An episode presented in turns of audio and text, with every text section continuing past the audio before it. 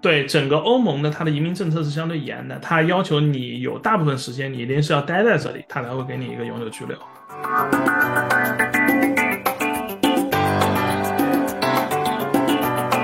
签新合同它就更贵了，它可能要到四百多欧一个月，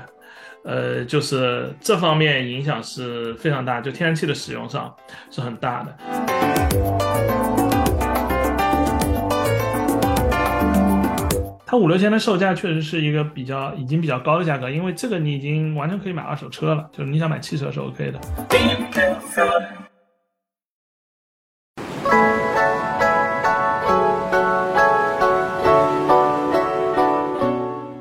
上次聊到哪儿来着？我也忘了。啊，不重要。这次聊主要是就是聊一下那个上一期的那个查漏补缺，然后有一些还没聊到的点。然后首先就是先聊一个蹭一个热点的话题，就是也不算很近的热点了，就是最近的生活，就是俄乌战争这个事儿。然后可以可以说一下它的综合对对你们的影响。就是包括对生活的影响啊，生活成本啊，然后政治氛围啊，经济环境啊这些东西。嗯，俄乌战争这个事情，因为荷兰毕竟是西欧这边的嘛，然后呃，政治立场上来说，大部分来说都是支持乌克兰的嘛。生活上面的影响其实主要是成本，生活成本方面的提高。但这样，我想可以分分分几波来讲嘛。最早开始，嗯，最早开始其实主要是能源价格的影响嘛。那就是油价啊、天然气啊、能源费啊之类涨。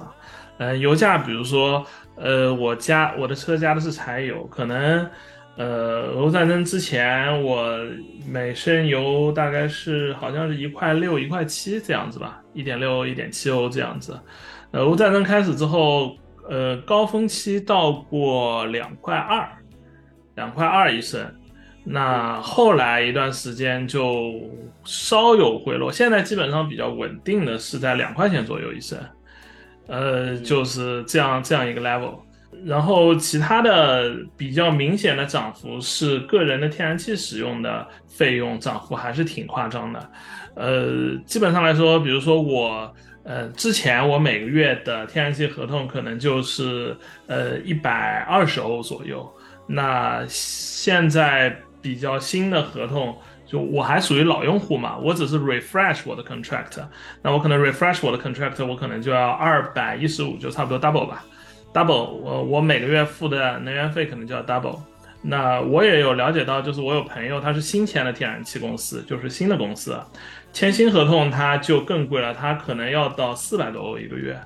呃，就是这方面影响是非常大，就天然气的使用上是很大的。对啊，这这块问一下，那个天然气在荷兰，它用使用的场景是什么？是说做饭和洗澡吗？还是只做饭？怎么样？就是它呃，具体哪些？其实最大头的使用是最大头的使用就是呃，你冬天呃就是供暖。呃，基本上来说，荷兰像我们现在这样的 house 这样的房子的话，基本就是你有一个燃气热水器，就是一个巨大的锅炉，它供你家里的所有的热水和暖气。呃，那边的暖气是什么样子？是什么样子的暖气？嗯，水暖，嗯，水暖就是就是你等于说你是通过天然气把水加热之后，然后输送到各个房间的暖气片，暖气片散热，房间变热这样子。哦，那跟北京好像。对对对对对，是的，但北京是集中供暖的嘛，应该，呃，然后这里就是自己家的锅炉自己烧，就是它它它有一个挺大的一个锅炉，反正全家的所有的热水的来源其实都是那个，所以说呃一大块的使用其实就冬天的这个供暖，因为你要用天然气把水烧热之后输送各个房间去，那这个其实呃为了降低费用的一个最简单的方法就是你把呃设定温度调低一点嘛。比如说我之前，我之前我可能调到二十三度、二十四度，那二十三度、二十四度的话，可能我呃十月下旬暖气就开始开了，那我现在基本上就调到二十度。二十度无非就是我开二十三度、二十四度的时候，就家里我可以穿个短袖短裤走来走去就无所谓嘛。那开二十度的时候，短袖短裤就有点冷了嘛，就得穿个长袖长裤走来走去就好了。呃，然后开到二十度，然后因为我的房子的保温性能比较好，然后你一次性打高了之后，它温度没有那么容易散掉。所以说就可以维持比较长的时间。所以很长时间其实暖气是不工作的，可能只有到了晚上有一段时间温度特特别低，室温下来了之后它工作一下。然后把温度调到二十度以上，它就又停了。所以相对来说，我看了一下这两个月还是比较省省气的，没有没没有花特别多和去年相比。因为我去年开二十三、二十四度嘛，就是那个就无论你有没有，就是无论你有没有这个危机，你都会花很多钱的。因为它二十三度、二十四度是不可能在冬天靠呃房子的保温达到的，一定是要持续加热，你这个房房房子才才可以到这个温度的。呀，然后另外一块就是因为我家里现在用的还是那个煤呃煤气灶嘛，就跟国内一样的煤气灶，你就呃烧饭，因为中国人烧饭的时候呃用的气还是量还是挺大的，就这也会有一大块，然后主要就这两块了，其实呃天然气的个人的开销。所以说现在呃新建的房子更多的就使用电来做能，就是整个房子的能源，包括呃炉灶也变成电磁炉，然后暖气片也做成电暖气片，就是你更多去用电而不是用气，会相对便宜一些吧。然后用电的话，呃特别是去年就俄呃不是去年就今年俄乌战争开始之后，就很多人就开始狂装太阳能板嘛，装了太阳能板之后呢，基本上。呃，你一年电费你就可以理解成你就是不要钱的，就是你发的太阳能的钱就足够 cover 掉你的普家庭的普通生活用电了。嗯，就就太阳能板就那个时候就一板难求，主要是安装的人的时间不够。那段时间中国也出口了大量的太阳能板到欧洲来，但是安装的人没有那么多，所以排期都要排几个月，你你你家里才装得上太阳能板。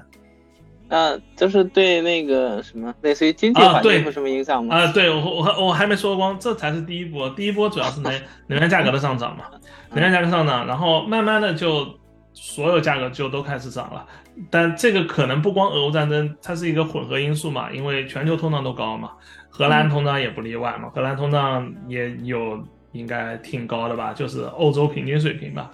呃，直观感觉就是，嗯，去超市可能一百欧就没有之前那么金花了。我刚来的时候一百欧还是挺金花的，你去个两三次超市都没什么问题。现在一百欧可能就我就去个，嗯。就就就一次多一点儿，就就一百欧就去了，就是就钱更不经花了嘛，就就是这就这个逻辑。像一百欧跟花一百欧跟花一百块钱一样，一百块人民币一样。是的，是的，是的，就是就是就是很很快就会去。但你其实细看每个产品，它百分比就一下可能就涨个百分之十几、百分之二十几嘛，所以说也不少。啊，对。就就你零碎的看会觉得没有多少钱，但放在一起就会涨，就感觉就涨了一大块。还有一个很很明显的，呃，因为俄乌战争以及通货膨胀带来的是人工成本一下也拉了拉高了非常多，就是因为大家都需要更多的钱来付账单了嘛，所以说就得把自己的时薪定的高一些。比如说像我上两个礼拜刚装了几个这个天花板上的灯嘛。那呃，现在的呃，这个这个我们叫 handyman，就是就是什么都做的那种干杂活的那种人，现在的一个小时的时薪含税已经达到了五十欧了。那同样的一个活，同样也是装灯，我在大概两年前的时候，我还是装同样位置的灯，那个时候的时薪应该是在三十欧以下，也就之前三十欧，现在五十欧。嗯，就涨了，就百分之六六十多，百分之七十了。确实很贵。对，嗯，不过发达国家人工成本都很贵，就是日本当时也是，就是你在国内可能剪个发，就现在在北京可能三四十也是能搞得定。当时在，对我还是都五六年前的价位了，你在日本剪个发得两百块钱，就是这这就很正常那种，只要是人工都会很贵。其实很多人做这样的选择了之后，就会导致出去消费的人就越来越少了，肯定也会影响经济复苏。长远看，大家也都是在一个经济危机的边缘挣扎的那个 feel 吧。我们聊在下面一个吧，就是关于那个荷兰的移民绿卡制度大概是怎么样？这个好的，呃，荷兰的这个制度怎么说呢？它是一个嗯，不算特别好，也不算特别坏的制度。那荷兰它给像我这样，比如说程序员这样的移民，它给的签证的类型叫 KM，就是所谓高技术移民。嗯，其实就是说你呃符合呃一定的，主要是薪资水平，它对你的年薪有一定的要求。年薪是五万多还是四万多？我有点忘了。他他每年都在调整，就是你超过这个年薪之后，你你可以办这个高技术移民。那拿到这个高技术移民之后，他呃第一次一给就给你五年，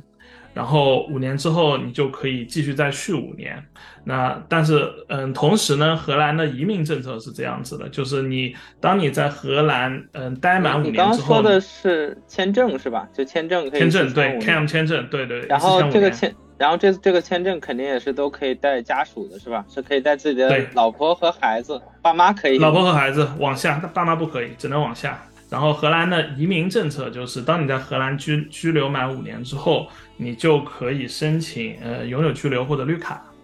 呃，就是绿绿卡的意思就呃说错了，永久居民或者入籍，就是这两个它申请的前置条件和流程基本是一模一样的。呃，入籍和呃这个这个这个这个永久居留的差异就是入籍你要多一个宣誓的环节，你要宣誓效忠荷兰，就你你你就可以你就可以办入籍，不然的话你拿到的就是就是嗯长期居留嘛，就或者叫永久居留嘛。那永久居留就给你其实就是一给是给我记得好像是十年。然后他就，你就你就可以不断的去续，不断的去续。虽然它叫永久居留，但是它还是有时间限制的，就是它是一个十年期的时间限制。荷兰的永久居留，它的自由度没有美国那么高，就是说不是说你拿了永久居留我就直接回国，我住在国内，我想想什么时候来就什么时候来，它不是这个逻辑。你拿这个永久居留之后，它是。呃，每应该是每一年里，应该至少有半年，你需要一定是要待在荷兰的，还是欧盟境内的，就是你才可以维持你这个身份。不然的话，你在这回国，就是说你在这十年间，然后每一年都要有半年在欧盟的意思吗？对对对，是的。啊，这么严？那感觉就还就是很严。对整个欧盟的它的移民政策是相对严的，它要求你有大部分时间你一定是要待在这里，它才会给你一个永久居留。那你现在比如说拿的五年签的话，这个会有类似的要求吗？就是如果你一样的，一样的，这个这个要求其实是一样的，因为他给你是工作签证，你如果是长期在一个国外工作的状态，他为什么要给你工这个这个工作签证呢？然然后呢，他也是。嗯，这一年里面半年是要求你必须待在荷兰，而不是说欧盟其他国家都可以吗？啊，不行，荷兰，荷兰，荷兰，因为我我我我拿的叫 KM，KM 是荷兰颁发的工作签证，一定要在荷兰。那欧盟其实欧盟它有个自己的政政策叫欧盟蓝卡，呃，那个在其他欧盟国家用的其实也不多，主要就是在德国使用的比较多。欧盟蓝卡它的呃性质和前提条件。跟荷兰的 KM 移民其实是相类似的，也是你的薪资达到一定的要求，然后你可以在欧盟工作。但是同样有要求，你一定要呃，就是呃，一年里起码有半年时间是在这儿的。然后呃，那如果是欧盟蓝卡的话，你可能是在欧盟范围内就就行了，你可能不用待在德国这样子。但是整体来说，整个欧盟的移民政策都是比较紧的，你得待在这儿就是。如果说你想有更多的自由度，其实你得你就得选择入籍。你如果是个荷兰人，那你爱去哪去哪，就你护照换成荷兰护照了，你爱去哪去哪，就这样。一般的像走我这样工作签证的，呃，移民的人的，你拿到稳定的身份，稳定身份我们就指长期居留啊，拿到稳定的身份呢时长一般也就是五年六年这样子。那如果说像他们读书的、留学的，那其实是可以折算的。呃，就是比如说他读研究生啊之类的时间，他可以折算一下，那其实他的时间会更短。就你你读好书之后，你可能工作个一两年，你就可以申请永居了。OK，哎，那在那边的话，就是就是大家就你身边的，比如说那些华人们，他们是申请这种有绿卡的多呢，还是申请移民的多呢？呃，更多其实还是申请绿卡的比较多，因为你如果申请了移民回国会很麻烦。呃，因为你得等于说你要申请中国签证了嘛，特特特别是我接触人更多是拿 KM 这种类型的签证来的，工作也比较稳定，所以他不是很很需要这个呃荷兰的护照来干一些别的什么事情。那有的人他会因为比如说他要做生意啊什么东西，他有一个外国护照的话会更方便。那如果说是像我们这种打工的，其实无所谓，就是回回国来去更方便是更优先的一个选项，所以更多会选择就是永居这样。我可以顺便说一下，呃，就是。就是欧盟内部，其实不同国家它的这种移民绿卡政策其实差的挺多的。像我刚才说了，荷兰它是五年嘛，对吧？嗯嗯。然后，嗯，但你比如说就在隔壁，像德国，它其实整个时长就会短挺多的。特别是像我这种，如果我在德国留过学的，呃，我就本身就没有语言要求了。然后，呃，那我如果拿的是欧盟蓝卡的话，我只要二十二个月，也就是两年不到，我就可以申请德国永居了。所以是就是那那个是一个非常非常快的路径。那如果说是没有在德国读过书的，那好像是三十六个月，就是三年，三年啊，对，就三年样子。德国这方面呢，相对荷兰来说会更松一点。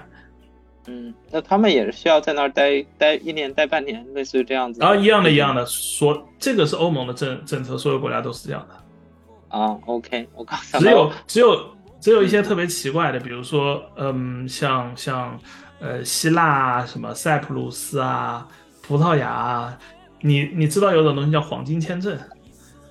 啊，不知道。就是呃，吸引外国投资者，因为南欧经济不太好嘛，它吸引外国投资者。嗯，他让你到这里来买房，比如说你买一个二十五万欧的房子，他就给你给你给你给你发个签证，但是呢，那个签证它是有非常非常多的限制条条件的。呃，那个倒好像没有强制要求你要在这里待多长时间这件事情啊，但是他在你的工作、生活什么上面，呃，会有非常非常多的很强的限制条件。它和那种工作签证啊什么还不太一样，和欧美的这种投资移民也不一样。它那个整个周期其实更长，然后也会存在一些不定，就是因为你等于说投资的当地的房地产嘛，那当地的房房市本来就。不好，就是你还存在很多资金上面的风险。嗯，对，我就为什么你说到这儿塞浦路斯那，我突然想起来了，就感觉前一阵看广告，好几个广告推这个，就推移民，就推塞浦路斯什么，就是多少钱买套房，然后就能移民，对对对对对，这种东西。是的。所以你，我感觉你这么一说就很有价值，就是。这个这个可能真的有人会去踩这个坑，呃，会会会，因为因为对有的人来说，他是需要一个某种意义上的外国的身份来帮他做一些，比如说财务上的事情，比如说他需要海外有账户，那。当然，他给你这个这个这个签证，你是可以，比如说他，你可以在他那里开账户，那你可以做一些财务上的操作，对不对？你可以放一些资产到海外，这个这个这个这个是可以走得通的路嘛？所以还是会有一些呃，就是自己资金比较雄厚的人，他会去去，其实这个很类似于花钱买身份的这么个逻辑嘛。类似的黄金签证的欧盟的这些黄黄金签证，这两年门槛是越来越高，可能之前是二十五万欧，现在可能就要五十万欧这样子。呃，因为欧盟也不是那么的喜欢就是这样来的人吧，可以这可以可可可以这样说。虽然它带来了很多钱，但是呃怎么说呢？你这个还有一些比如说反洗钱的风险啊之类的什么都在里面，所以就就是。呃，欧盟对这方面的规规则也也是越来越严格的。嗯，OK，呃，我想到刚想问你的那个问题，那个问题就是说，因为你刚举的例子是像你的这种属于高技术人才嘛，这这种签证我感觉各个国家都有，就是日本那边就我呃那个日本同事他走的也是这个高高潜人才的这个方式，然后前两天我刚看一个同学在申请英国的那个高潜人才，就是各个国家都会有。啊，英国那个高潜人才好像更逗，就是他列了五十所学校，然后这五十所学校你在五年之内拿了他的那个毕业证的话，你都可以申请对他的那个工作签。对对，这个好像是英国脱欧之后的一个新的一个全球人才吸引的一个呃签证政策嘛。对，真是感觉我就是毕业早了，我看到 还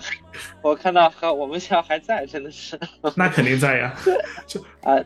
对啊，你刚才你要你要你要问什么？嗯，然后，我要问的是说，就是除了这种那个移民方式的话，就类似于高技术人才。那对于一般人的话，他可能的方式是什么？因为像比如日本那边，他其实对于这种一般的。人的话，你也可以就是去那边做一些护工啊，或者是这种一般性的这种体力劳动之类的工作。嗯然后他，你你干够一定程度，他其实也是积分制，然后你积分够了，也可以去办理他的移民这样子。呃，这个其实也差不多，像一些劳务移民也是有的。呃，比如说当时我来，呃，我来之前不是要去办签证嘛，去荷兰大使馆嘛，排在我前面的一个人，他就是做劳务移民的，他是来这里中中餐馆打工。其实说你只要找到一条路线是这里有机构愿意雇你，然后他有他可以向移民局说明我为什么不能在本地雇这个人，我一定要从海外雇这个人的正当性。那就其实就有机会获得这样的劳务签证。你来了之后，只要待的时间够长，就是你在你的合法身份，呃，维持了五年以上，然后没有什么犯罪记录啊什么，呃，然后通过呃一些融入考试，就是你要他要考荷兰语啊，然后一些荷兰当地法规啊、习俗啊之类的东西，他会有考试。通过了之后，你都是可以呃，就是把身份变成一个永居身份的。呃，像欧洲国家的这一方面移民政策呢，一般呃。很经常遇到的一个门槛，其实，呃，就是语言嘛。因为欧洲国家都有自己的语言，它，嗯，当你在最后你要选择拿永居的时候，一般都会有当地语言的考试。那这个对一些呃劳务移民或者年纪大的人来说，其实是一个挺有点难的坎。呃，特别是像荷兰这两年，它呃它的政策相对来说这个门槛有所提高。呃，像之前的话，我们来之前的话，呃，是你融入考试，只要听说读写你拿达到所谓 A 二的水平，A 二怎么理解呢？A 二小学生嘛，荷兰小学生的水平嘛，就差不多了。那新的法规通过之后，好像是从明年开始就需要达到 B 一的水平了。B 一水平可能你要初中生这样子，大致可以这样理解啊，初中生这样子。它的它的门槛就更高了，就是你得花更多的时间去练习、去上课之类的。但其实这个会卡掉很多人的。呃，上次不是聊到那个房，然后之前我们聊日本的时候也聊了一个比较有趣的话题，就是在日本那边租售是完全同权的，就是说你租个房跟你买一个房子，然后他在获得社会公共福利方面其实是完全一致的，以至于当时我跟丽桑聊这个的话题的时候，他他说他完全没有听说过这种事情。然后 OK OK，啊，那这个在荷兰那边呢？那边也是呃，在荷兰也是一样的，荷荷荷兰也是租售同权的，就是呃，因为你你你你居住在一个地方，主要的权利一个是比如说教育，还有医疗，呃，然后享受嗯当地政府的一些公共福利，比如说什么图书馆啊、运动场所啊之类的嘛。那这个无论你是租还是买房子都是一样的。呃，它本质上来讲，它只看一件事情，就是你这个人是否在当地政府做了注册。只要你顺利注册了，呃，你就享受所有一切的呃医疗啊、教育啊之类的一模一样的权利。什么情况下你是不能注册的呢？嗯，比如说有一些房子它特别的小，房东呢自己他的名字已经注册在下面了，一定面积下的房子他只能注册有限的人。所以说他可能就不让你注册，那不让你注册，你就没法享受公共福利了。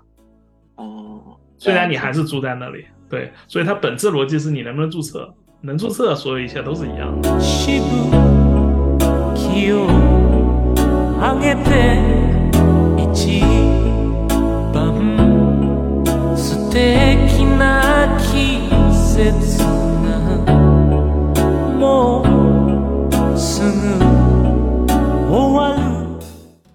下面一个问题就比较比较比较重要了，就是在荷兰的那个生活乐趣，就是，嗯，因为因为你这个之前就是一直聊啊，你就是，嗯，到一个地方之前，我记得你跟我说，你去旅游的话，首先看那个地方好吃的多不多，然后 对。对，是不是有足够的好吃的，所以这个生活乐趣我们可以包括两个方面，一个方面是饮食，第二个方面是娱乐，呃，其他的生活乐趣也欢迎你多聊一聊，嗯。嗯嗯嗯，呃，那先说饮食好了。荷兰的饮食怎么说呢？呃，可以分几块啊。一一个是我们我们可以先先说中产，中产层层面，荷兰是一个 surprisingly，它比德国的中餐好吃还是挺多的。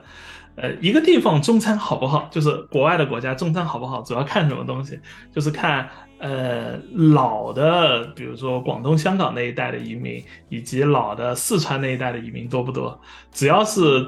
这两个地方的人多，就是老式的中餐馆一定是很好吃的。像荷兰，因为它长期从事这种进出口贸易嘛，所以很早开始就是广东、香港那边的移民就很早就来了。荷兰。在荷兰的海牙还有一个很，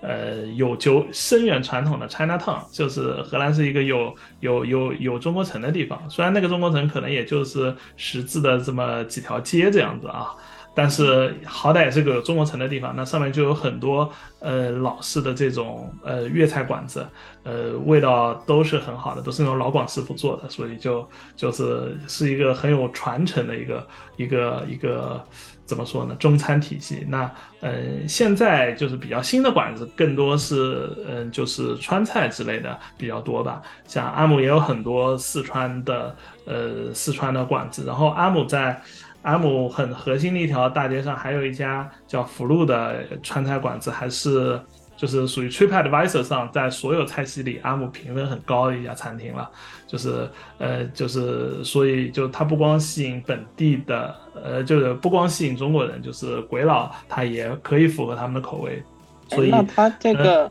是有有做一些改良型的东西吗？就比如说我在日本吃的那些 吃的那些中餐，就是感觉那些中餐它分两种，就一种是那种纯中国的，肯定是做的那个很中国，但是日本的那个。中华料理感觉中华料理还对比 日本料理还多嘛？但是你去吃那个中华料理，很多就是在中国没有吃过的那种中华料理，对，就是这种感觉。中华料理这个东西真的就日就日本特有的，可能就在其他国家都不太找得到这样一种很神奇的，就是日本化的中餐饮食的这么一个东西。其他国家其实其实其实其实像荷兰的荷兰的中餐就是都是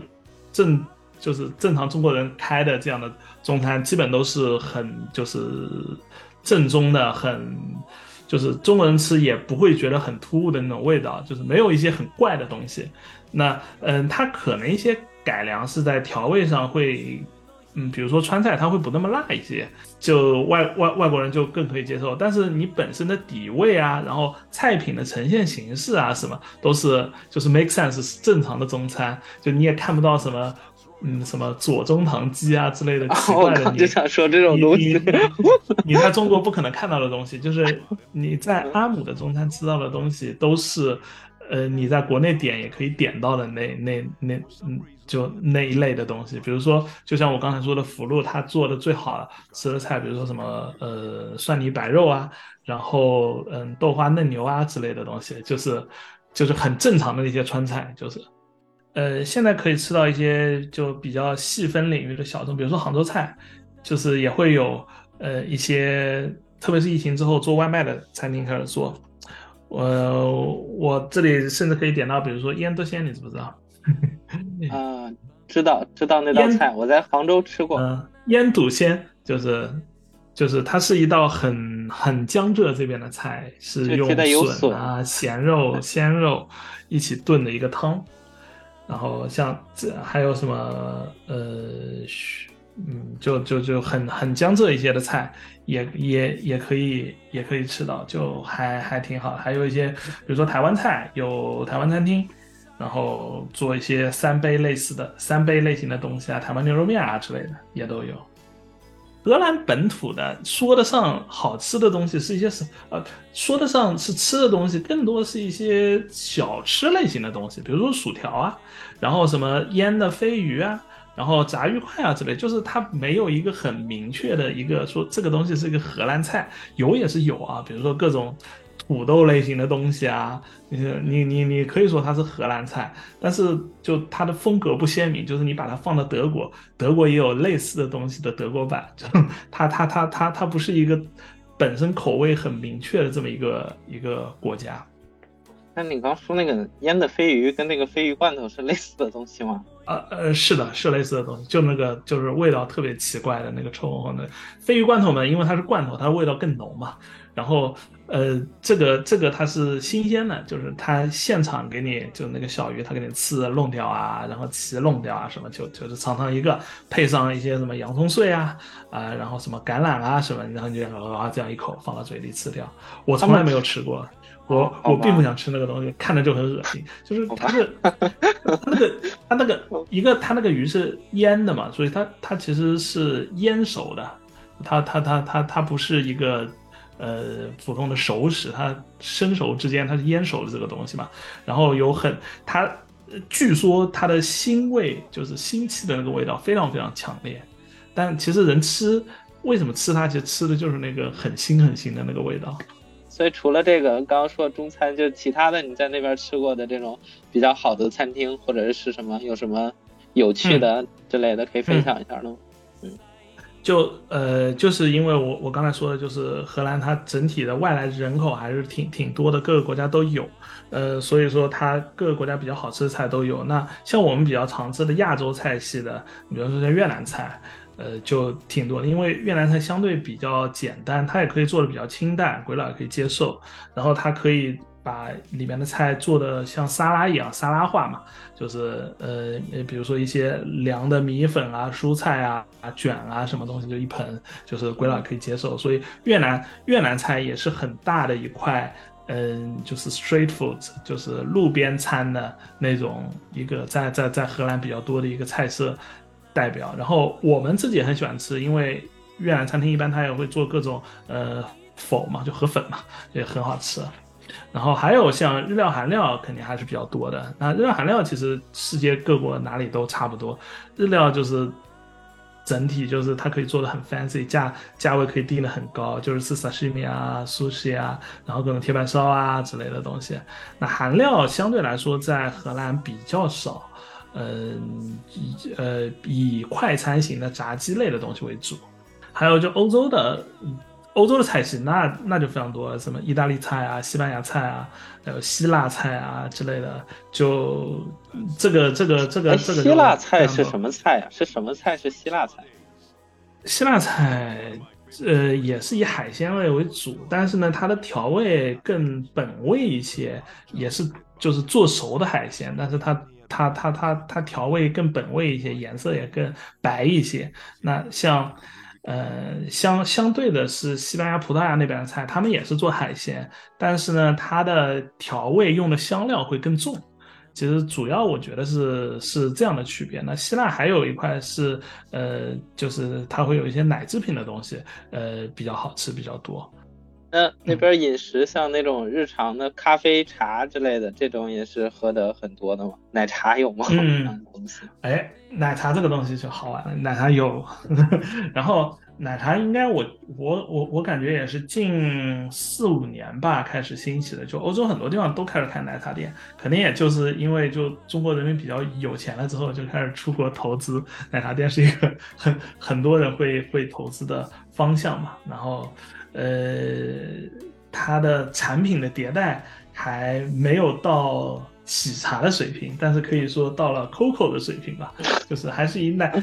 还是以奶茶为主，然后会迭代出一些，比如说什么脏脏茶之类的，就是就里面加红茶的那个东西，你知道吧？就是黑珍珠，然后配配红糖的糖浆的倒出来那个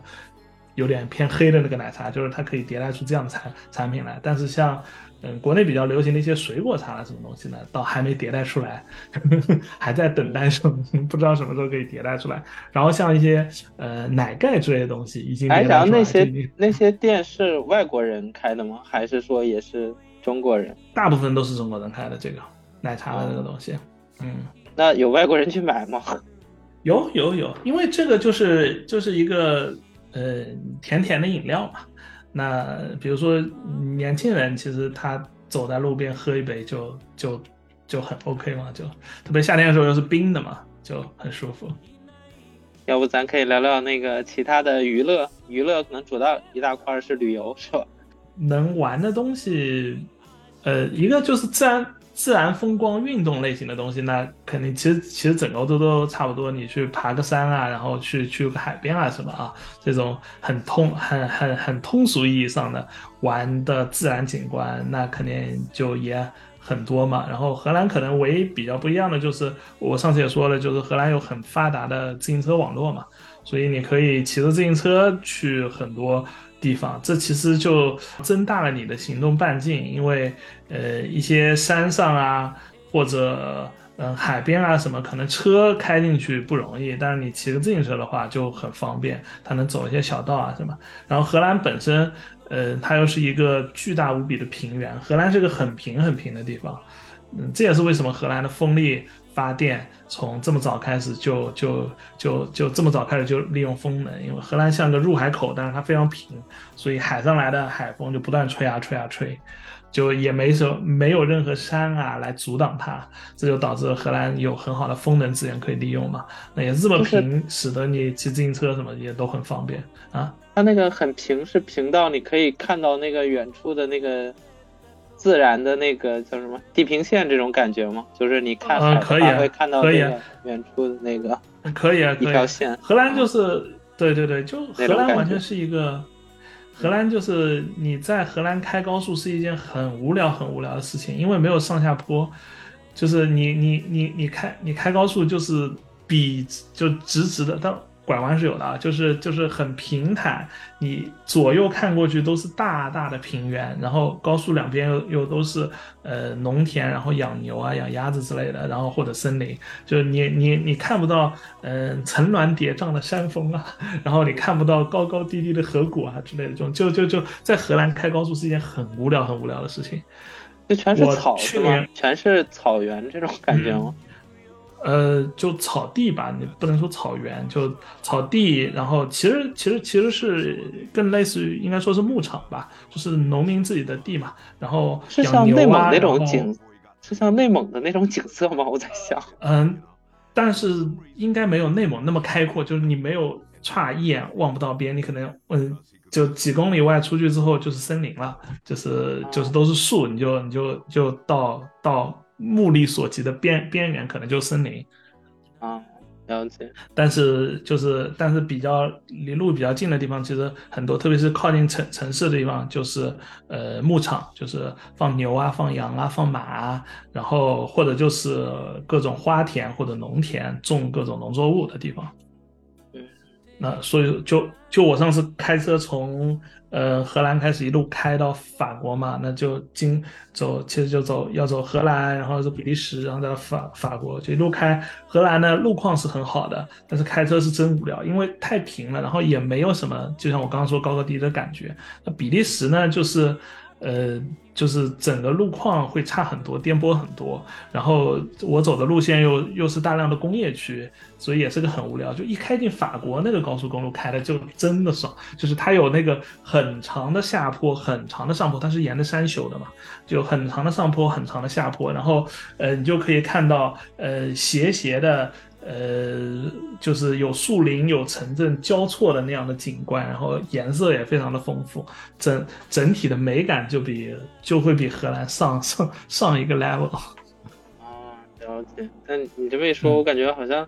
人在这种田园牧歌的地方生活久了，会真的会感觉无聊哈。就是听你描述那个场景，我觉得还挺田园牧歌的，就还挺挺好的。就像我当对对对，就是我那个八月底刚去的那个啊，九月初吧。九九月初，然后刚去的内蒙那儿，我是第一次见草原，然后就是跟你刚刚说那个有点像，就是你看到那种马啊、牛啊，然后羊啊，就整个在外面放，然后你就会看到很多像那个 Windows XP 开机场景那种那种地方，然后我就觉得还挺挺挺好的，挺有意思的。但你这么一说，如果要是经常在那种地方待着，可能就会感觉无聊了，是吧？呃，对，是的，就是就是缺乏变化性，你知道就是 开的开到哪儿往外看都长这样，就是就是就是就是没变化。那在在法国开就是不同的城市、不同的区域，那再加上一个法国也大嘛，所以你看到的景景致是随着你的行动在不断变化的。那这个对开车的人来说就就就更有意思了。嗯，那那整个，因为我知道你也去了。欧洲好多地方玩嘛，好多地方吃这样子。就你觉得欧洲哪个地方是从旅游的角度上来讲最好玩的呢？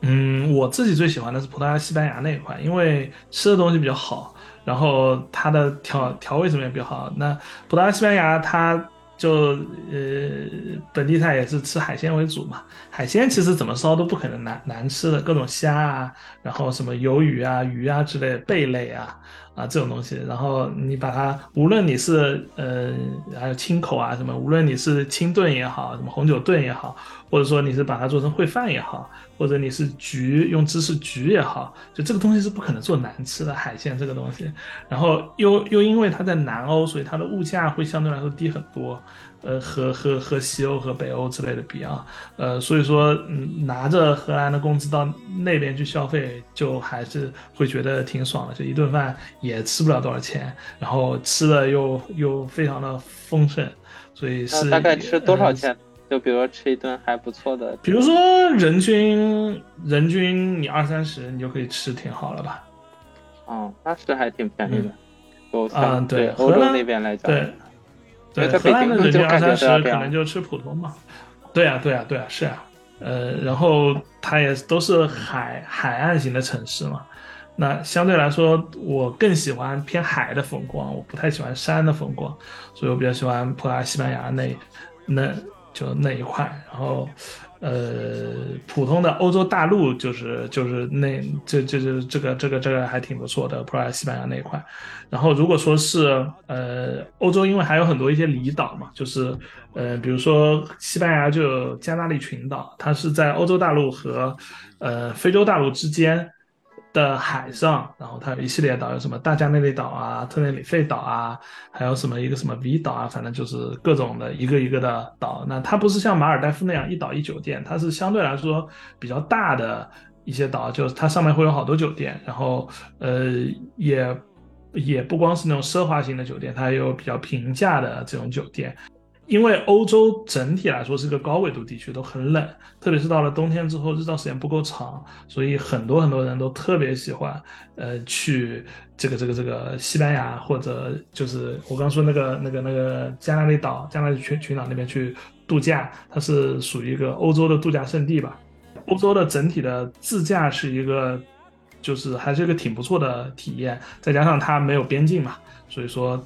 大部分情况下，你开着开着开着，你就到你就到别的国家了。即使是在 COVID 比较严重的时候，说说是有，嗯，边境上是有类似封锁，要查你有没有打疫苗啊之类的。但是当时我们开一路，就是我刚才说的路线，从荷兰开到比利时，再开到法国，完全没有完全没有人让我们停下来检 检查任何东西，就就就一路直接开，就就开到法国去了。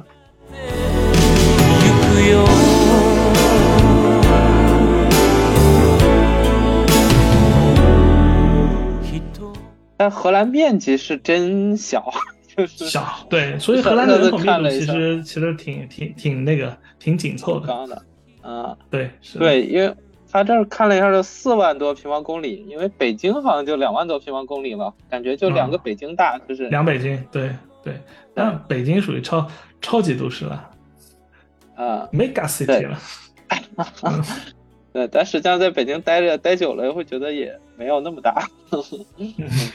就就荷荷兰，就像我刚才说的，你就往哪个方向开，从阿姆东南西北开两个小时，你都出去了。就就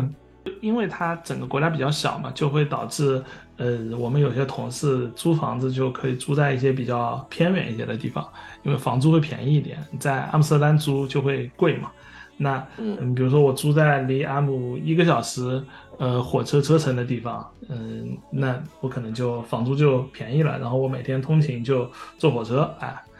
嗯，因为荷兰的铁路网也还比较发达的嘛，因为它很平，所以它的荷兰的整个公共交通都很好，因为平，所以无论你是就你没有修桥，呃，就修桥架路这种高成本的，就高成本的这个基建嘛，就是你基本就是铺路或者铺铁轨，但是平了之后你就没有。特别难的技术技术难点，你也不用开开开隧道什么的，因为没有山，然后就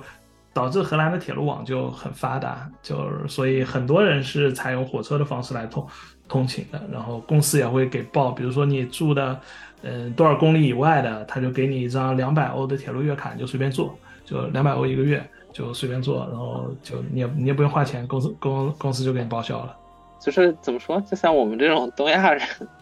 嗯，去那边的话就觉得这个一个小时通行就。不，问题不是很大，因为在北京这儿平均通勤时间都也得两个小时。呃，两个小时有点夸张了，但可能平均到一个小时也挺多的。一个，我感觉我那是，我我那个时候早上我从拱墅区开到网易，开到滨江，我得开一个小时。就是，但那个其实主要因为堵车嘛，就就是。哇，我跟你说，我们现在同事好多都是骑摩托车上班，就是因为摩托车不容易堵。然后就是他可能离那个公司四十公里，然后他骑摩托车四十分钟能到，但是开车可能一个小时都到不了。对对对对对，现在好多好多都骑摩托车。荷兰有一个很很有意思的交通工具，这个这个交通工具我在其他国家从来没见过。这个交通工具叫 Buckfits，它是一个什么东西？我给你形容一下。呃，你先想象一辆自行车，然后你在自行车前面装一个很长的车斗。那那个车斗下面有轮子啊，然后车斗车筐的意思吗？对，但是是大的，可以坐人的那么大 size 的筐。然后一个筐坐人吗？那人是坐在上面还是躺在上面？哦，是不是人躺在上面骑的那个车呀？啊，不是不是不是躺在上面骑，就是就是就是等等于说前面是个车筐，但这个车筐它不是悬空的，它是它是在地上的，下面有轮子的。然后它跟你的自行车的车架是一体的，你人还是在后面骑，前面是个车筐，那车筐里可以放放小孩啊，放你 shopping 买的东西啊，什么都可以放。这东西叫 buckfits，buckfits 就 buck 就是就是篮子，face 就自行车，就是它是篮子和自行车的结合体，然后它是电驱动的，呃，就就就就电助力的嘛，呃，就这个是一个荷兰特有的呃交通工具。然后我现在觉得这是一个很实用的交通工具，因为你无论是接送小孩上下学，或者你去超市里买买东西，呃，都省去了很多你堵车啊或者停车的烦恼。因为你可以，它它的行动轨迹跟自行车是一样的，你可以，嗯，比如说你超你去超市，你就直接停到超市门口就好了，你不用停到停车场去。OK，哎哎，你猜猜看，这样这样这样一辆车要多少钱？啊，我真想说，这辆车，我。猜三百欧，一千欧，那那是那是不可能的。就荷兰普通的自行车，像我骑的普通的电助力自行车都要两千欧上下。这么贵，我的天哪！对，像像像这样的，像 Buckfits 一般电助力的 Buckfits 啊，如如如果说你是纯人力的，便宜一点；电助力的，呃，基本上是现在基本上是六千欧左右一辆车。我天哪，他凭什么卖这么贵啊？中国拼多多还没有打过去，是不是？他们还可以趁机捞一波。是的，因为这个东西怎么说呢？可能只有可能只有荷兰有，然后可能也只有荷兰生产。只不过电传系统它可能用的是，比如说博士的，或者说是八方的。八方是一家中国企业，是做就是电池系统的。呃，基本上就就也也就这两家做电池系统，但是整车。我只在荷兰看到过，我在欧洲其他国家我从来没见过这个这个这个东西。它五六千的售价确实是一个比较已经比较高的价格，因为这个你已经完全可以买二手车了，就是你想买汽车是 OK 的。对，我就想问一下，在那边买车是一个什么价位呢？就是嗯，比如说我之我之前买的一辆二手车吧，嗯，一哎，首先在那边二手车二手车市场是跟美国一样也是很发达，是吧？就是大家会有很多很多人去买二手车这样。嗯，因为在中国相对来讲，二手车是相对不发达的一个地方。呃呃，肯定没有美国发达，但是还是有呃，无论是线下的平台还是线下，因为也有 4S 店这种模式嘛，4S 店会有官方的二手车嘛，然后也会有专门的呃，二手车的买卖平台，线上的也好，线下的也好，也有的。然后其他的就是，你比如说你在 Facebook 上自己发帖，我买车，个人买家也是有的，但是肯定没有美国发达。但是正规性，嗯，只要你去大平台，正规性都是可以保保证的。然后同时呢，因为你所有的 4S 店或者修车厂进行的维护。它都是可追溯的，就是无论你什么时候买这部车，你都可以通过官方的渠道查到它的整个维修记录，所以不是很担心你会买到一些什么事故车啊、泡水车之类的事情。呃，荷兰的二手车市场还是比较多的，因为新车还是贵嘛，二手车还是便宜。呃，像呃，举个例子，比如说我买的，呃，我现在就开开开开部那个高尔。高尔夫的旅行款就是就是屁股是圆的那种高尔夫，嗯，当时买来的时候是开了七万多公里还是六万多公里，我有点忘了。然后是一一七年的车，我是二零年买的嘛，一七年的车三年多，那开了应该就六应该就六七万公里这样子吧。呃呃，当时买来是一万三一万四。这个这样这样的价格，那最近看到比较多的，而且我自己也订了一部车的，是是是领克，你知道吗？就是吉利的吉利的自领知道知道知道，对，在国内现在挺火的。对，造型那个造型国内好像一点。国内好像现在现在做的是就那个好像差不多品牌，我也搞不清，叫极客。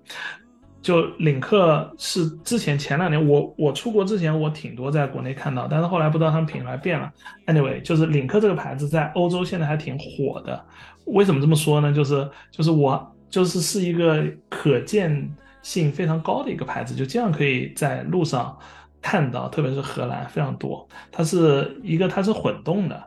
嗯，这个跟最近的高油价是有关系的，大家都开始想买一些电车，但是纯电呢又有一些，比如说里程焦虑啊、安全焦虑的东西，所以混动的呢就可以，它是一个比较好的平衡嘛。你在市区你跑低速的时候就用电，然后你跑，比如说跑高速、跑远一点地方就用油，就是就这是一个挺好的平衡。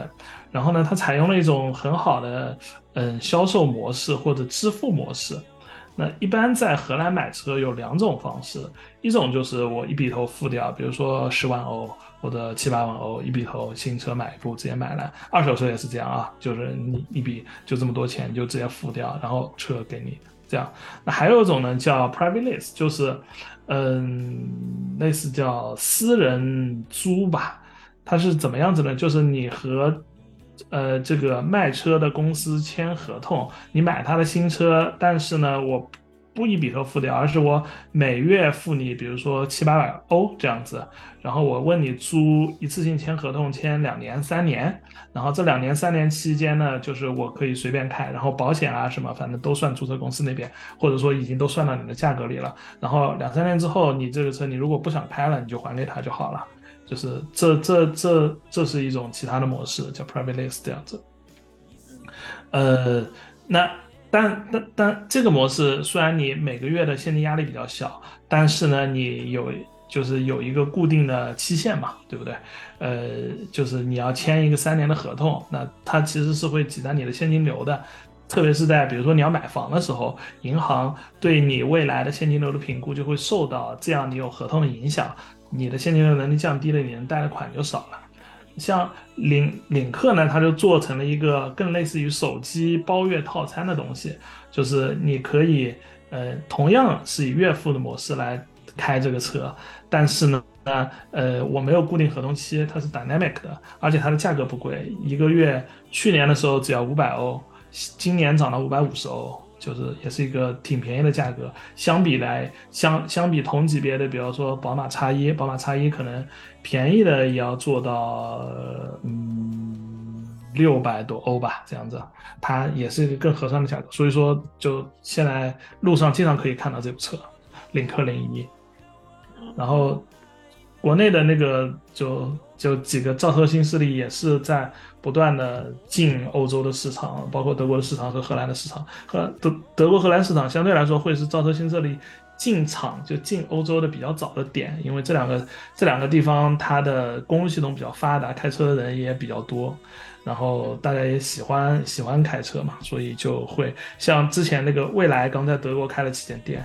然后，呃，小鹏，我之前吃饭的时候，我有看到过小鹏的车停在路边，应该也是有一些就是进进进入荷兰的计划。嗯，那这个有点厉害，真的是就是消费刚，就是说这个车的消费能进到欧洲那边，就是传统厉害的车企，还是像德国之类的嘛。然后，对这个就这个就稍微岔开一点，就说到那个像。像那个德前一阵不是德国那个总理，然后到中国来嘛，就舒尔茨，然后跟那个跟那个中国跟习近平他们聊，然后大概就是说他们那个就是德国汽车工业占比很高嘛，然后你就比如说说去年去年全球的电动车市场，整个百分之五十五都销售在中国，所以就是说你如果这个车企想转型，那你就是放弃中国市场，就相当于你放放弃了世界一大半的市场，这就很难搞。所以就是是的，是的。无无论出于什么样的，就是政治上的意识形态的不一样，那基于经济考虑，他都得来，就是拜码头。是的，是的，是的，有点意思。但我感觉对于车的话题，我经常很难上手，因为我刚在学驾照，你知道吗？我这 昨我周一刚考完的那个科目一啊，对，刚考完科目一，然后完了之后，我那科目一就是。之前都没看，就周日刷了一天题，然后去考试考两遍，正好第二遍的时候，然后九十分及格，我就考了九十分，可以，不浪费，实在是挺好的，实在是，嗯，实在是就是不太懂。说到驾照这个，我上次说的，哎，我可以补补补充一点，上次说的，呃，那个 thirty percent ruling 那个事情，百分之三十的税务优惠，你还记得吗？我说就是给那个。高技术移民的那个，嗯，对对对，他他和那个是针对高技术移民的是吗？那个是针对高技术七八万人都不行的是吗？呃，对对对，是的，他他其实是个超国民待遇，就是他他他除了我上次说的税务优惠，还有一点就是你可以把你把把你国内的驾照直接换成就是荷兰的驾照，这而且不光一个人换，全家人都可以换。这个其实一笔也省了不少钱，因为在欧洲学车是一件很贵的事情。欧洲你拿到个驾驾驾照，一般都要三四千欧。那正常的话是不让这么换是吗？正常的话是不让你换驾照，你必须在那边重学的是吗？对对对对对，是的。正常的情情况你都是要重新考试的。后面还是想聊的，可能就是一些其他那种呃泛化的一些问题。就首先是说，比如说对去荷兰或者欧洲生活的建议，就首先语言是一个。就像你刚刚讲的，可能语言已经是一个难关对很多人，但是很多人，你比如说国内这边的人，大家肯定是没大部分都没学过像荷兰语、德语嘛这种。那你如果去那边的话，就是比如工作之类的，你只靠英语这个是靠谱的吗？然后包括说，如果想长期在那边生活，我对那个语我语言能力不太行，然后我嗯之前只能靠就是只能因为大学之前都学了很多英语嘛，那我只靠英语在那边可以生活吗？具体来说，荷兰。这个国家，因为它的英语普及度很高，就是无论什么人都会说两句英语，所以从生活层面，你即使只会英语，在荷兰也绝对是生活的下去的。但这个情况在欧洲来说，可能仅限于荷兰。你即使拓宽到像德国这样的国家，嗯，更多的生活场景都要说德语，就是嗯，因为没有这么多人，比如说你去超超市，可能收银员他不会说英语，你只能说德语。呃，你去餐厅服务员也不会说英语，只会说德语这样子。荷兰因为它的会英语的人口非常非常高，也跟它的就是在呃教育中，比如像我上次说的，可能四年级所有小学生都开始学英语了是有关系的。所以他们很小就会开始学英语，然后在整个生活过程中有很多机会使用英语。那呃可能是因为一些国际商贸比较多。呃，然后外来的事物也比较多，所以呃，导致荷兰人的英语水平很好。所以在荷兰，即使只会英语，生活是完全没有问题的。那工作呢，就可能要分得更细了。像呃，我们公司像 Booking 这样的公司，是纯国际化的公司。我们公司的雇员可能只有很小一部分是荷兰人，我们的工作语言就纯粹是英语，就像就像我刚才说的，我们要做这个呃，就是我刚刚跟你说，不是有人要发布论文啊什么要做审核嘛，呃，有一些内内部机构要审核嘛，然后上个礼拜吧，有一个人他是要给嗯，给荷兰的一所高中的学生做一个 presentation，那这种它也是对外的嘛。然后，因因为合规的因素，我们也是要一些部门来审核的。因为是给荷兰的高中生做的，呃，所以说他是用荷兰语做的那个 PPT。但是呢，因为他荷兰语做的 PPT，我们审核的人根本看不懂，所以只能只能说你能把它翻译成英语，然后我再来那个。所以像在我们这样的公司，就纯粹是一个纯英语的环境了。就是基本是没有荷兰语的环境，那只有一些行政相关的，是要跟荷兰的机构，比如说政府机构要开一些证明啊，什么直接打交道，那那种会荷兰语。那呃，还有就是比较更本土化一些的，但是也有国际业务这种公司，那这种呢，更多是希望，呃，很可能他们的工作语言。就是公司内部大家交流的语言很可能都是当地语言了，像荷兰语啊，在德国其实也是这样。呃，就是只有当你是做对外的一些交流的时候，你才会用英语，在内部的时候都会使用荷兰语。所以这种时候你如果不会荷兰语，就是一件嗯可以接受，但是不利于职场发展的一件事情，因为可可能别人讲话都在说荷兰语，然后唯独跟你讲的时候，他需要切换成英语，就是一件很麻烦的事情。更 local 的公司就纯国内向的公司，那基本就呃是纯当地语言的工作环境了。这个在荷兰、在德国其实都是都是一样的逻辑，都需要有有那个很好的呃荷兰语能力。呃，差不多就是这样。就是在欧洲，基本上来说，语言肯定是一个嗯一个难关吧。就语言是一定要过了，就过了之后会。会会方便很多，特别是如果说你不光考虑工作，你还考虑呃生活，比如说现在呃米娅要上小学，她得开家长会，对不对？她开家长会肯定是说荷兰语，她不她她不会说英语。即使他们学校很好，他们老师很好，他会给我准备一份英语的材料，但是呢，呃，就是他们整个交流的过程，我现在还是不太听得懂的。我得学我我得学好荷兰语之后，我才能在一个。嗯，团体的交流的时候，我可以融入进去，我可以听得懂。那当你要更多的融入社会，跟社会层面有更多接触的时候，当地语言就更是一个必须了。无论是去医院也好，去呃学校也好，去一些政府呃政府机关也好，他们的人员都会说英语，但是你会说荷兰语的话，会得到更高效的嗯交流效率。嗯，对，但因为你之前不是在德国留学过嘛，对吧？所以你应该是会说德语的。对，就像就像你现在的感觉来讲，德语跟荷荷兰语是比较接近的嘛。然后完了之后，就你比如说有德语基础的话，像你现在学荷兰语是一个比较困难的事儿吗？然后或者说对于一些会英语的人，他学英英语是一个，呃，学荷兰语它是一个大概什么样难度的一个事情？嗯，荷兰语不是一个很难的语言，它跟德语很像，嗯，它有点类似于德语的一种方言吧，呃。就德语，比如说德语，呃，德语它早上好，比如说 Guten Morgen，啊，Guten Morgen。那荷兰语就是说，呃，哎，荷兰语叫什么 h o t Morgen，就它它它是很像的，然后很多词也很接近，拼法也很接近，读法也很接近，呃呃不不，拼法很接近，但读法其实不太一样。荷兰语的读法更像英语。所以说，无论有英语技术还是有德语技术，其实学荷兰语不是很难的一个事情，因为荷兰语本身它也有很多词都大量借鉴了外来语，嗯，英语的也好，德语的也好，所以说相对来说是一个比较快的可以学的东西。然后从语法角度来讲，它没有德语那么复杂，比德语稍微简单一点，它可能只有两个性，只有阴性和阳性。那德语有三个性，然后德语的那个。德语还有四个格，德语的变化更复杂。那荷兰没有，荷兰语没有那么复杂的变化，它更像英语，可能只有两个性。呃，然后呃，语法上稍微借鉴了一点德语，但是更多的是像英语这样简单的、直接的语法，它没有很复杂的变格啊，然后什么动词拆分啊什么，他们他们没这个东西。所以相对来说，如果有很好的英语基础，学荷兰语还是一件挺快的事情。就就你整体感觉下来，比如说对于一个外部的就外国的人，然后去荷兰去到荷兰那边，然后他可能好适应和不好适应的部分是，就分别是什么？我觉得荷兰是一个整体来说没有很强的不好适应的部分的地方，就是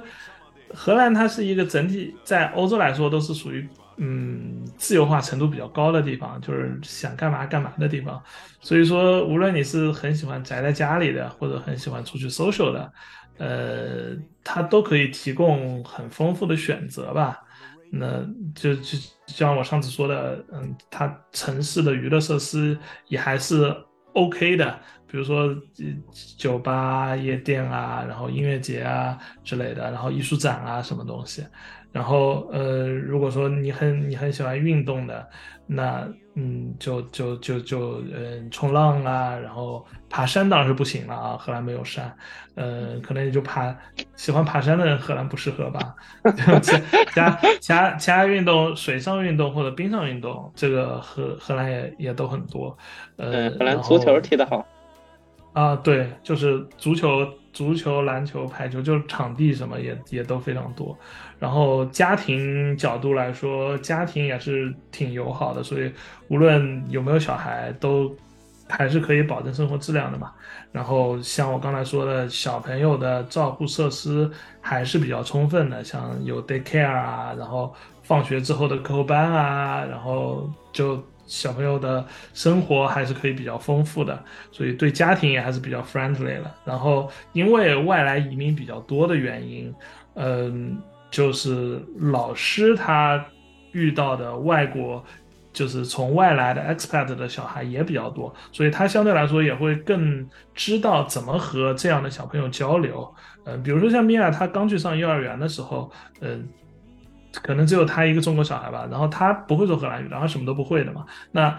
嗯，就是如果说是你说是一个从来没遇到过这样小朋友的老师，他可能他都不知道应该怎么办。那像像像现在老师，他就就荷兰的老师，他就知道就是。只要让小朋友处在一个放松的、互相交流的环境，慢慢的说，慢慢的教，小朋友自然就会学会了。就语言发展本来就是有这么一个过程嘛，第二外语习得，它就是有这样一个过过过过程的。那老师也会比较有经验，所以就是家庭角度来说也是比较 friendly 了。那工作角度来说，就嗯，工作角度那就纯看公司了，就是嗯。公司的环境会使你的这个这个呃，就是体验完全不一样。那但是总的来说，无论什么公司，荷兰的企业文化都是比较注重 work-life balance 的，就是嗯，它的假期会比较多，一年可能就是除了法定假期会有二十几天的这样的呃，就是普通的带薪休假、年假这样子的嘛。所以呃，始终会有比较多的时间。留给自己，然后留给家庭。然后荷兰特有的一种工作文化是，很多人喜欢做 part-time job，就是就是不是。一天一周工作七天，每天工作八小时，而是我可能一周我只工作四天，我每天我只工作六小时这样子，是呃，就会留更多的时间给给自己嘛。那因为有这样的工作文化在，所以你到了这里之后，如果你想选择这样的工作环境，也是 OK，也是完全没问题的，就是会给你足够多的选择机会嘛。所以我觉得总体，然然后。整体的文化没有那种嗯右翼势力很强、很排外的这样一个基因在，因为它本身就是一个相对来说国际化更高的国家，所以嗯，比如说种族攻击啊之类的东西就还没碰到过，但是肯有肯定会有吧，但是就还没碰到过，说明比例肯定是低的。嗯，所以总体上来说。呃，生活的角度还是不错的，然后再加上欧洲又小，荷兰又有比较核心的欧洲机场，那个就是阿姆斯特丹的机机场嘛，所以去什么地方，嗯，旅游的角度都是方便的，嗯，所以整体的生活质量还是可以维持在一个比较高的水平。那不好的可能就是就回国比较远了，就是从 从荷兰飞回。国内，除非你飞到新疆可能近一点，你比方飞到东南沿海城市，基本都十个小时起跳的嘛，就是就是就是就是就是就是比较远嘛，嗯。但是现在的就是像我刚才说的，中餐的整整体的水平上来之后，就也会好很多吧。然后亚超的水平上来之后，就你能买到的东西更多，你买螺蛳粉都买得到，是不是？就就 就 就就整体水平会会就整整体的生活，即使你是一个很恋家、很喜欢中国生活的人，也可以呃找到一个相对舒适的环境，除了稍微远一点。OK，那最后一个问题就是说，你在那个荷兰那边有没有一些什么有趣或者难忘的经历可以分享一下呢？嗯，主要我来的这个时间实在太特殊了，我待的这段时间都待在家里，好像也没什么，其实就是旅旅游的机会比较多嘛，就是去的地方就像我想想看，现在去过。你这块说，就比如说疫情这个事儿，就因为国内现在还在搞那什么动态清零的事儿嘛，然后美国同学回回国之后，他回国工作嘛，然后我就问他外国外什么时候放开这个事儿，他说我已经不记得了，但肯定不是最近，就感觉是好久以前就已经放开这个东西了。那荷兰它是什么时间有做管制？他们当时有些什么政策？荷兰，然后什么时候放开？荷兰，呃，首先最严的时候肯定是二零年。二零年的春天和秋冬那段时间应该是最严的，呃，严的意思很多就是，呃，有 lockdown 嘛，就是，但它这个 lockdown 跟国内的 lockdown 不太一样，它 lockdown 可能也就是一些，呃，非必要的商店是不开的。那什么是必要商店呢？它有一些必要商店的。呃，就是你卖卖的东西的范围，那比如说你是超市，肯定是开门的；然后你是药店也是开门的；你是眼镜店也是开门的，就是眼镜也是必要的东西。就是呃，所所所以说，主要影响的是一些餐馆类型的，然后还有一些。呃，比如说书店啊之类的东西，玩具店啊之类的，那这样的可能就不开了。或你但但你网购还是可以的，你快递啊什么的，物流这种不开的话，会政府会给补贴吗？这种的会给补贴，会给补贴，就是每个月给，当时就是每个月发钱嘛，就是给这种关门的这种餐厅啊，这种老板就直接给他们发钱。但是和营业额比起来，肯定还是少的嘛。所以确实那段时间还是呃很多的。很多的餐厅就就就就直接就关门了，就没就就没了嘛。那最最严的时候应该就是二零年三月以后，就是整个欧洲开始爆发，然后到夏天稍微好一点，然后秋冬又起来那一波，就是二二零年秋冬到二一年的早期吧，那段时间又 lock down 过一次，那次圣诞节也是 lock down 的，就是呃，然后去年圣诞节也 lock down 了，呃，就是哎，因为秋冬。就是那段很严的时候，因为你们公司又是做这种旅游行业的，你们公司当时是不是也受冲击？有没有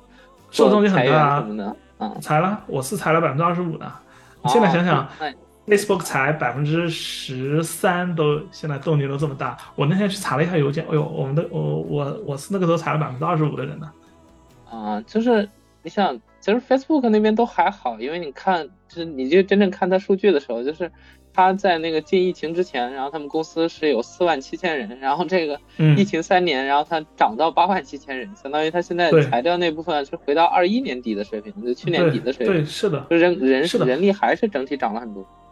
旅游行业最后冲冲击的就是二零年，基基本上来说，像我们现在做做模型，二零年三月到二一年七月之间的数据我们是不看的，无论是做。呃，特别是说 label 啊，我们是不把它做 label 的，因为它不是一个 ground truth，它是一个 ground force，它它它它它不能代表任何事情，所以那个那个数据我们都拿掉了。所以旅游行业最主要的影响就是这大概一年半样子，二零年三月份到二一年七月份这一段时间。但然后再说回来，那段时间 lockdown 其实不光荷兰嘛，基本上欧洲所有国家。的 lock 政策都还相对比较相似，就是一个就是能关门的关门，能关门的就是我刚才说的一些非必要的东西，只剩下必要的一些超市啊，然后嗯什么邮局啊，然后什么药店啊、医医院啊之类的那个开门，然后能居家办公的居家办公，呃呃，然后还有就是呃会有一些口罩的要求，但是强制性没有那么强。呃，会，然后在公共场合一些一些呃，这个这个这个超市的入口会给你摆个洗手液啊，什么东西，然后你进门的时候自己洗一下就好了。呃，公共交通上戴一下口罩，然后那个时候公共交通还做了就区隔，就是离司机比较近的地方都是不坐人的，就司机远远的一个人坐在前面，然后呃，所有所有其他乘客都坐在车尾，然后都隔一个座位，隔一个坐一个这样子。然后都戴口罩吗？呃，都戴口罩，就公共交通上都还是都都还是要求戴口罩。那个时候啊，呃，那要不戴口罩的话呢？会会会司机会不让他上吗？司机会和你说嘛，司机会和你说，你把口罩戴起来嘛，就是这样。嗯，但是但但地铁上就不行了嘛，地铁上因为没没人监督的嘛，但但是公公交车上司机会和你说嘛。就疫情严重的时候，有出现过一些医疗资源不足啊这种情况吗？什么呼吸机不足啊，医疗资源挤兑啊这样？呃，初期我记得是有过的，初期肯定是有过的，就是最严重的，呃，一开始一就是原始毒株还有 Delta 那段时间，应该有两波是相对比较严重的。后来之后就后来就压下来了，之后该死的也死了，就就 就就然然后再加上疫苗覆盖上去了，就相对就好了。因为荷兰人打疫苗没有很强的抗拒性，就是没有很强的宗教传统来反疫苗嘛，所以荷兰的疫苗接种率是高的，是是是八九十往上的，是比较高的地区。哪哪个的疫苗？呃，年轻人大部分是那个辉瑞。呃，年纪大的六十岁以上，呃，一开始也打辉瑞，但辉瑞不是那个时候有有有一些反应事件嘛？后来年纪大的都是莫德纳，基本就这两款。打那个疫苗要花钱，是自费的吗？不用不用不用不用，这个这个这个肯定不会自费，这个这个自费人家就不打。对，基本上就是到了二一年的夏天。大部分的措施都没有了，但是到那个时候为止，应该还维持了整个欧盟的边境管制，就是说它可能没有开放一般的旅行签证或者一般的探亲签证，但是有一些特例，比如说你在这里，你的家人生小孩了，你想来看，这个是可以给你开特例，让你给你出签证的。呃，但是到呃二二年，就是欧盟的边境管制。也已经取也已经取消了，就是你就是恢复了和疫情之前一样的嗯签证政策，就是所有签证的目的，嗯合理的就都可以，就都可以了。OK，感觉这也是一段比较比较不一样的经历嘛，对对对，我很难不一样经历经历到这样的种，可可可能也就是也就是这一段。感觉感觉今天这个聊的很完整，确实可以限量。到时候讲完之后。